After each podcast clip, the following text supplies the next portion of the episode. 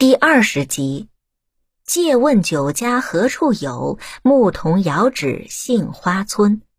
美丽的杏花村到底在哪里？牧童遥指杏花村的杏花村到底在哪儿呢？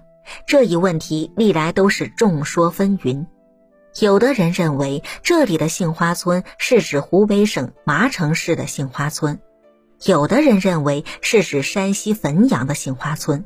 还有的人则认为是指安徽的池州贵池。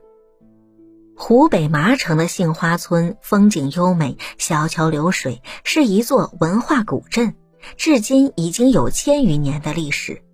历代的文人墨客曾在这里吟鸥题咏无数。苏东坡贬谪黄州时，曾经三次来到这里饮酒赋诗。乾隆皇帝也曾经御赐过。杏花古刹的巨制匾额，这里的杏花村也确实有美酒。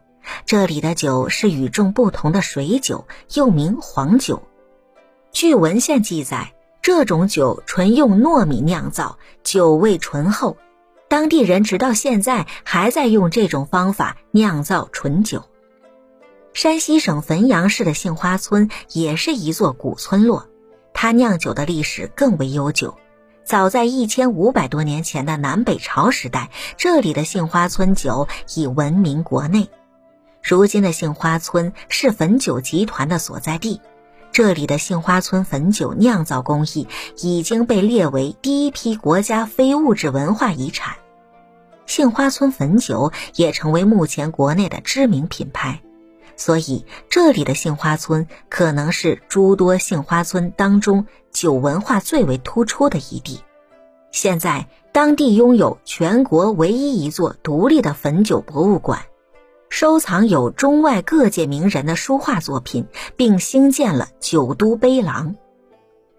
安徽池州的杏花村是诗酒文化最浓郁的一处杏花村，该村早在清朝康熙年间便编写了《杏花村村志》。此书被收录在《四库全书》之内。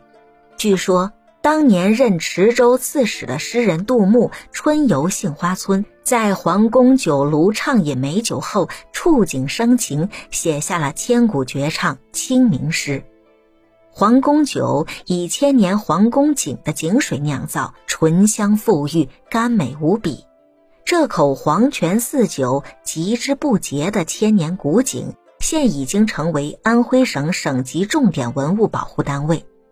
如今的杏花村称得上是一个寻幽探胜、访古凭吊、饮酒畅怀的好去处。